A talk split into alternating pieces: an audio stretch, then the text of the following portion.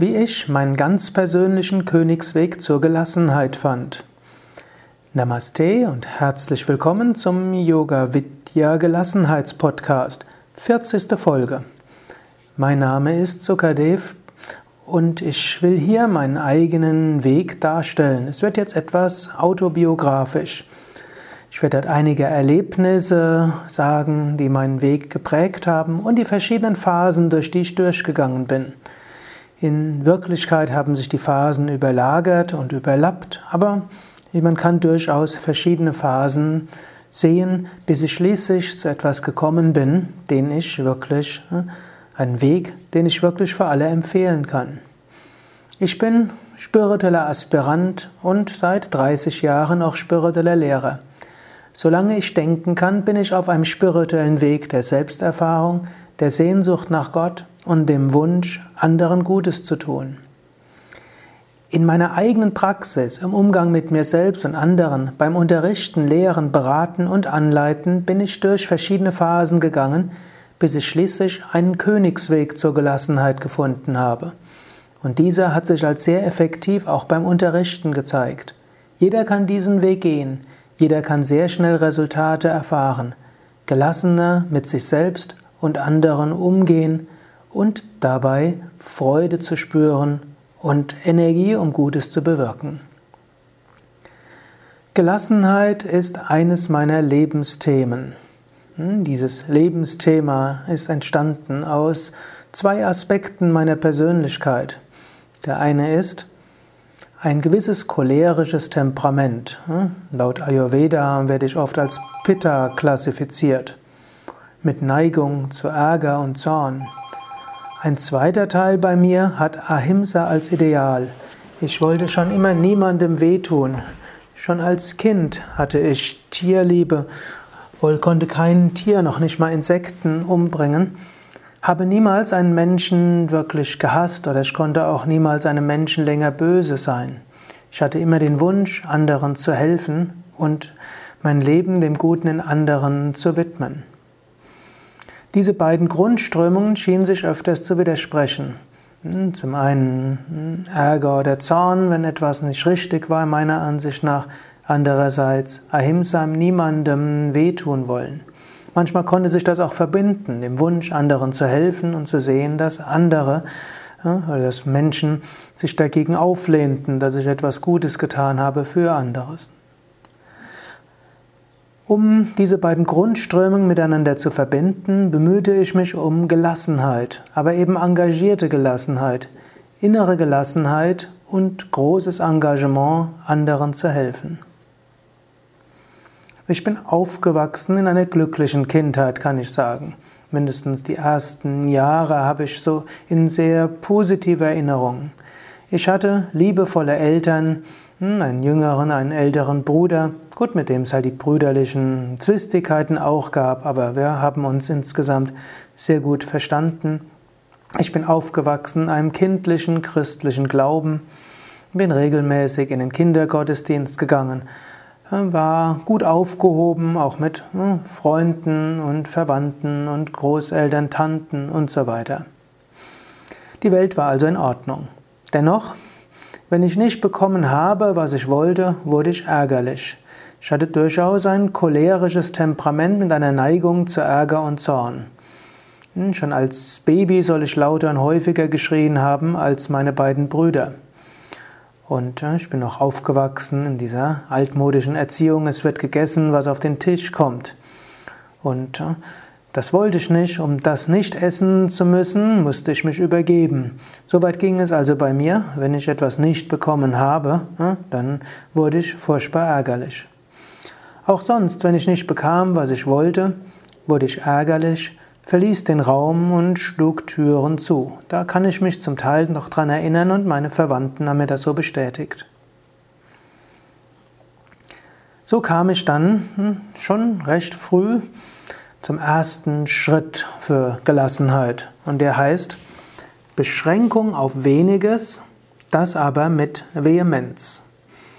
Mein erster Schritt gegen meine Neigung zum Ärger war, und das war schon als Kind, sieben, acht, neun Jahre, Na, Beschränkung auf weniges, aber wenn ich dann etwas wollte, dann habe ich es mit Vehemenz verfolgt. Und das war meist eine recht erfolgreiche Strategie, sowohl gegenüber anderen als auch im Umgang mit mir selbst.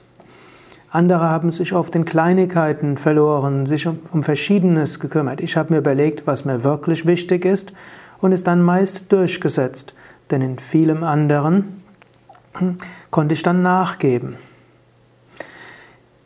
Des Weiteren, ich wollte nicht fremdbestimmt sein. Dass andere mir sagen würden, was ich zu tun habe, das war mir unerträglich.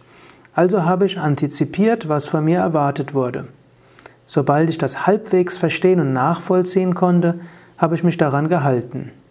So wurde ich insgesamt ein relativ braves Kind, sowohl in der Familie als auch in der Schule. Betragen war meistens sehr gut oder gut. Trotzdem habe ich meist bekommen, und vielleicht deshalb habe ich meistens bekommen, was ich wollte.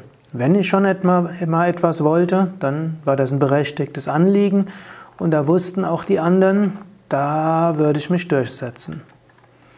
Ich kann mich erinnern, ich wurde auch mal zum Klassensprecher gewählt. Dort haben wir Gemeinsames organisiert.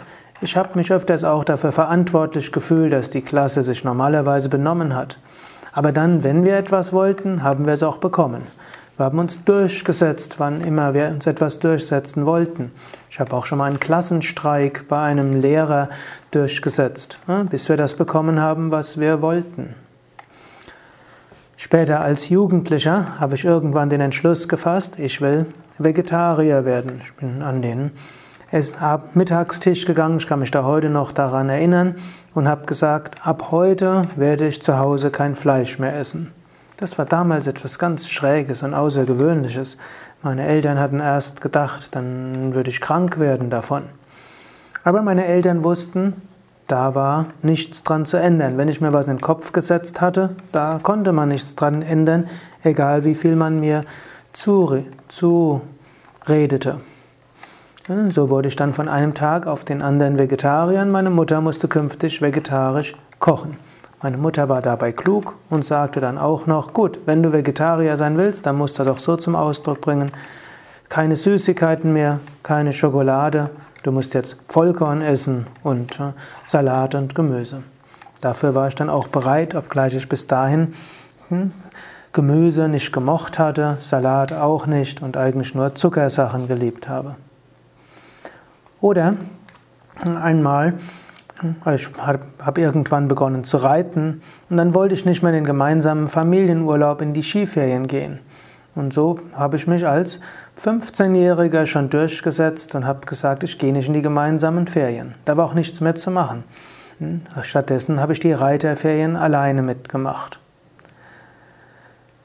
So habe ich insgesamt meine Eltern als recht antiautoritär erlebt, denn meistens habe ich ja getan, was von mir erwartet wurde. Ich bin nicht zu spät ins Bett gegangen, nicht zu spät nach Hause gekommen, habe nicht geraucht, keinen Alkohol getrunken und so weiter. Hm? Mein jüngerer Bruder würde den Erziehungsstil meiner Eltern vermutlich etwas anders beschreiben, aber gerade deshalb, weil ich meistens brav war, habe ich dann, wenn ich mal was wollte, es bekommen. Allerdings durch diese Fixierung, dass ich Erfolg sein, erfolgreich sein müsste, wenn ich etwas angehen würde, kam auch ein gewisser Erfolgsdruck und die Misserfolgstoleranz bei mir wurde eher noch geringer. Auch eine gewisse Schüchternheit und Lampenfieber verstärkten sich, denn wenn ich mich schon mal um etwas kümmern will, dann müsste es ja auch erfolgreich sein. So kam diese Strategie auch an ihre Grenzen. Zum Beispiel, ich kann mich erinnern an Fußballspiele, die man ja als Junge immer gemacht hatte. Hm?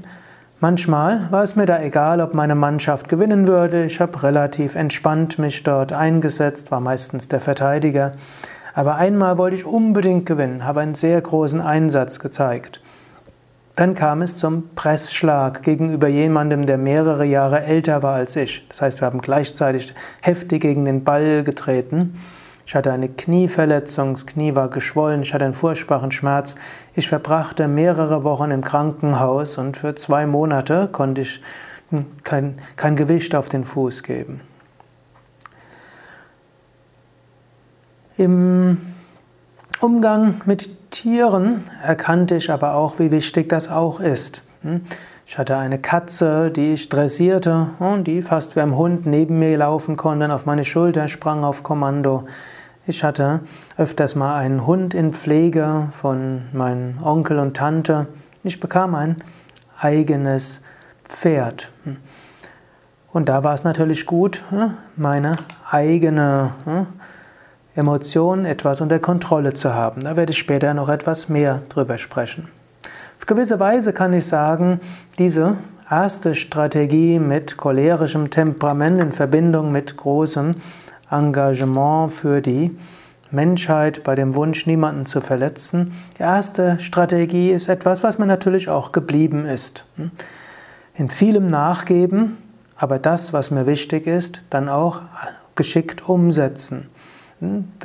Und auch das ist etwas, was du selbst überlegen kannst, ob du diese Strategie auch teilweise übernehmen kannst. Ich bin zwar zu Grenzen gekommen an ihre Strategie, hm, die hatte ich eben schon mal gezeigt und es gibt weitere äh, ja, Entwicklungen in meinem eigenen spirituellen Leben, aber zunächst einmal war das eine gute Strategie, die ich dir auch durchaus ans Herz legen kann.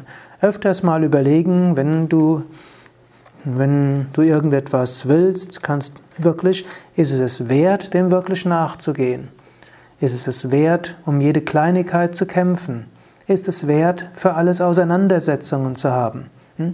Oder ist es besser, neunmal nachzugeben, um das zehnte Mal sich durchzusetzen?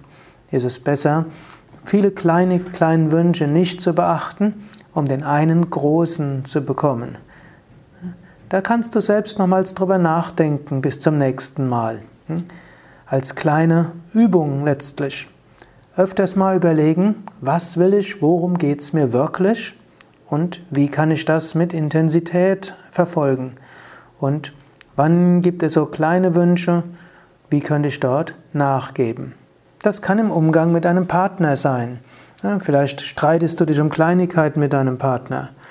Überlege, ist es dir das wirklich wert? Ist es wirklich äh, wert, dass du dich um jede Kleinigkeit dort streitest, sondern schau vielmehr, bei wie vielen Dingen könntest du dann nicht einfach nachgeben? Bei wie vielen Dingen könntest du einfach überlegen, was will dein Partner, was braucht dein Partner, wo es nicht so viel Aufwand ist? Und dann wird natürlich dein Partner bei anderen Dingen, die dir wichtig sind, nachgeben.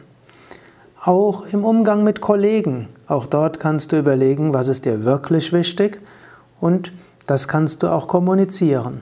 Und bei vielen anderen Dingen, die vielleicht für deine Kollegen wichtiger sind und für dich weniger wichtig, dort kannst du überlegen, ja, da könnte ich doch nachgeben. Da könnte ich kleine Gefallen tun. Manchmal ist es gut, fünf kleine Gefallen zu tun und dann tun dir die anderen einen Gefallen. Und dieser eine Gefallen ist der zehnmal so wichtig wie die fünf kleinen Gefallen, die du getan hast. Das gilt in so viele verschiedene Richtungen. Also überlege selbst, hm, was ist dir besonders wichtig? Setze dich dort durch, soweit es geht. Und was ist vielleicht anderen wichtig und dir nicht so wichtig? Dort gib nach.